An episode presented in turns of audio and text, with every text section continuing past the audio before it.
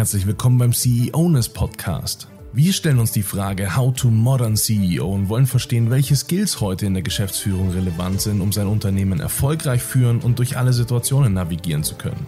Dabei sprechen wir mit anderen Geschäftsführerinnen und Geschäftsführern und teilen unsere eigene Erfahrung und kartografieren die CEOness, um einfach mal einen Überblick zu schaffen, was heute eigentlich relevant ist. Jetzt wünschen wir dir viel Spaß bei dieser Folge. Los geht's. Hallo und herzlich willkommen bei einer neuen Ausgabe von CEOness. Heute mit dem Multiunternehmer Philipp Schabel. Wir freuen uns sehr, ähm, die spannenden Geschichten zu hören, die uns Philipp erzählen kann. Ähm, mit seinen jungen 26 Jahren hat er schon die diversesten Sachen ähm, erlebt und ist vielseitig und sehr agil aktiv. Und wir freuen uns sehr auf das Gespräch bei unserem tollen Austauschformat von CEOs für CEOs, CEOness. Herzlich willkommen auch Dan Bauer. Hi Stefan, äh, vielen Dank äh, für das Intro und herzlich willkommen Philipp natürlich.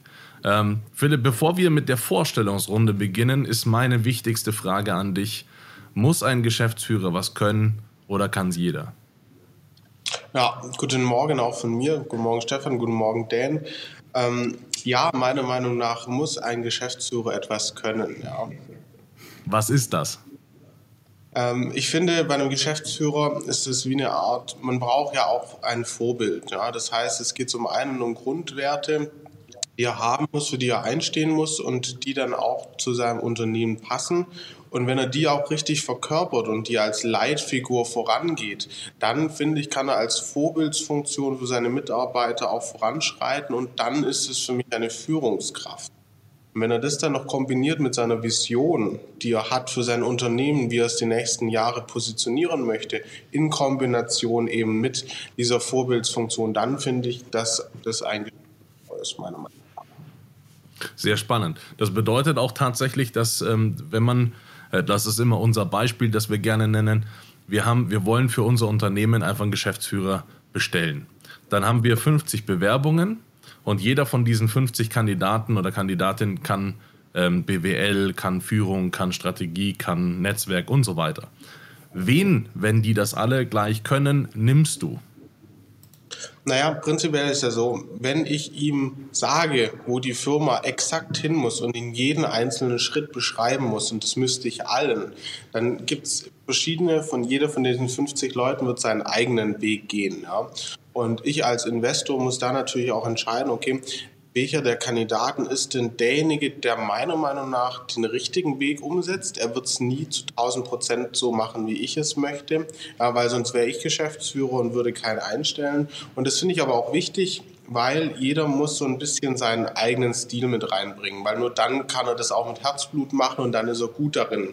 Weil ich kann ihm nicht sagen, wie er jetzt seinen Charakter ändern soll, dass er die Firma besser führt. Ja, das passt einfach nicht. Und von daher finde ich, das Wichtigste ist, dass man ähm, den Charakter von solchen Leuten rausfindet. Wie gehen sie mit Menschen um? Wie führen sie? Also nicht mal, welche Erfolge sie schon alles erzielt haben, weil ich sage immer, Großkonzern oder mittelständischer Betrieb sind immer Unterschiede da.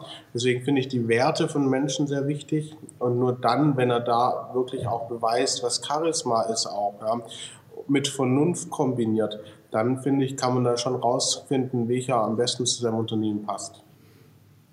Da muss man natürlich wahrscheinlich auch, da muss man wahrscheinlich auch sehr viel ähm, zuhören, denn ähm, die Qualitäten, die du beschreibst, sind natürlich schon sehr, ähm, sehr spezifisch. Auch etwas, was vielleicht nicht jedem gegeben ist.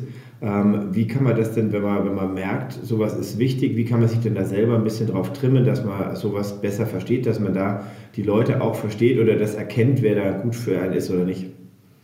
Also ich fand das immer sehr inspirierend. Ich habe ähm, das gehört gehabt bei einem Vortrag vom Professor Dr. Manfred Maus, der war ja ähm, der Gründer der OBI-Gruppe.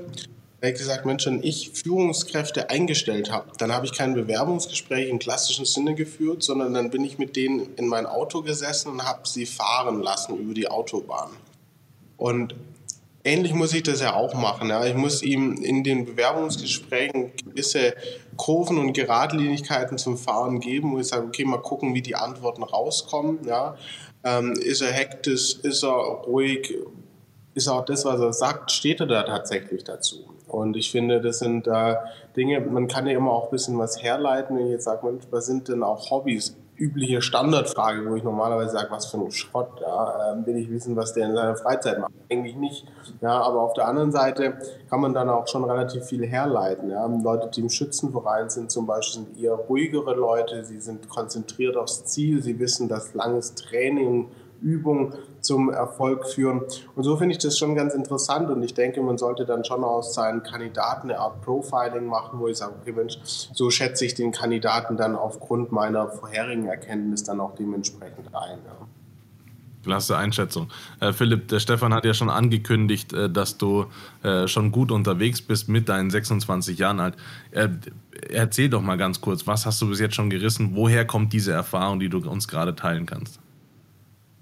Ähm, ja, ich bin eigentlich ganz klassischer Grafikdesigner. Also in Anführungszeichen beschimpft es immer als Mandala-Designer. Sage ich, habe nichts Gescheites gelernt, ja, weil ich war nie der Schulbankdrücker, ich war immer der Schaffer.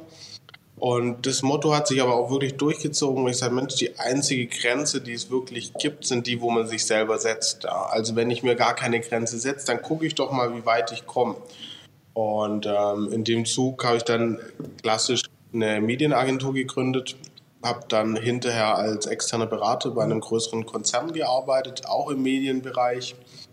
Und ähm, habe danach als Interimsmanagement äh, im Maschinenbaubereich gearbeitet, auch eher als Medieneinstieg wurde dann immer mehr Unternehmensführung daraus, weil ich wohl gut mit Menschen konnte.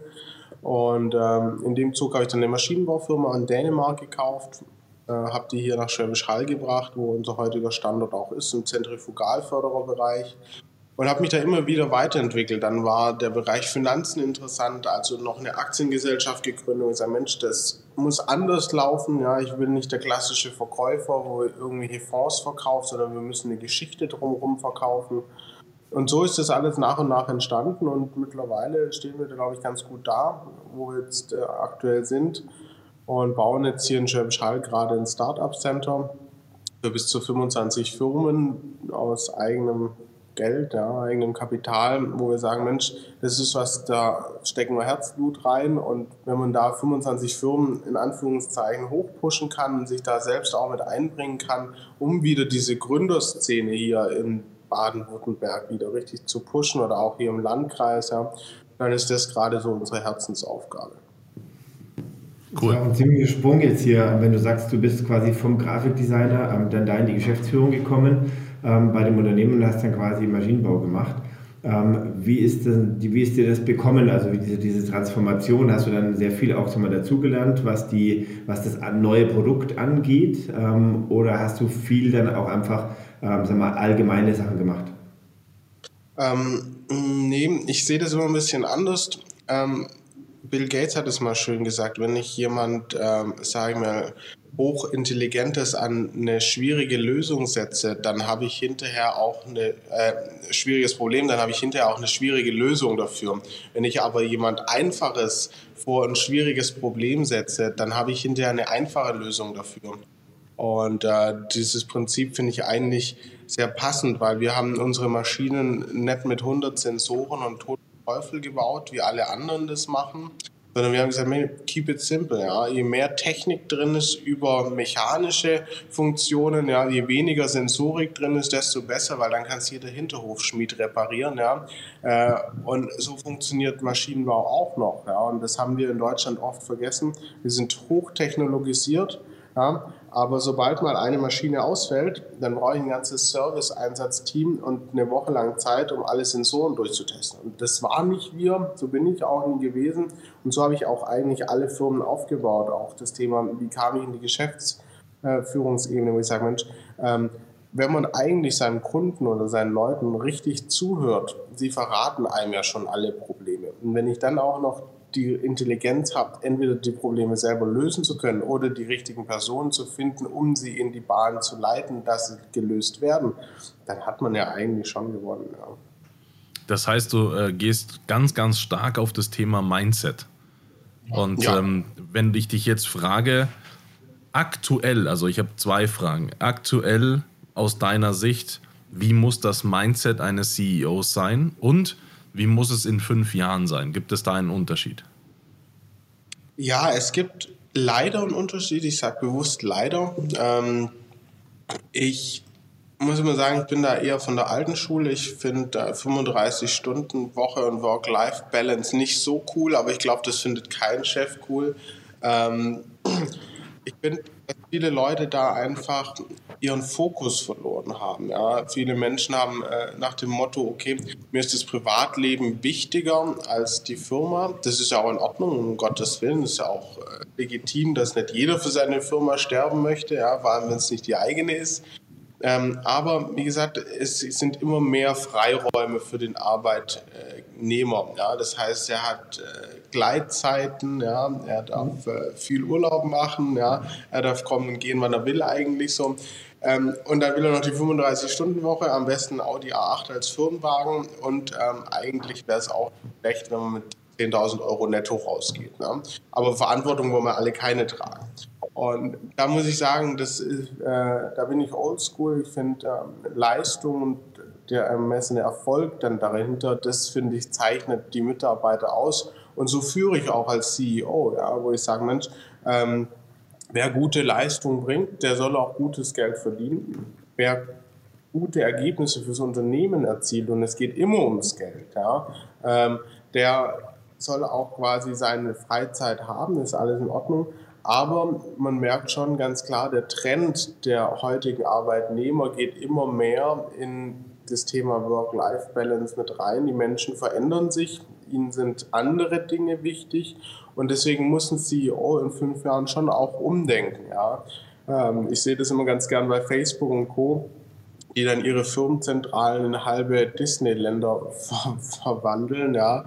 Ähm, also ich finde, die Mischung macht es dann doch auch aus, ja, zwischen dem Oldschool und schon auch geradlinig sein, aber dann quasi auch dem äh, Umfeld, was ich den Arbeitnehmern dann auch dementsprechend biete mit verschiedensten Aktivitäten. Ja. Jetzt bist du natürlich mit deinen 26 Jahren und einem, einem in dieser Beziehung Oldschool-Ansatz, wie du es nennst, ähm, natürlich so aufgestellt, dass dich die Veränderung wahrscheinlich ähm, ziemlich, ziemlich dann ja auch treffen wird, denn ähm, du wirst wahrscheinlich ähm, keine Lust haben, irgendwie dann in ein paar Jahren aufzuhören zu arbeiten, nur weil die Leute nicht mitziehen.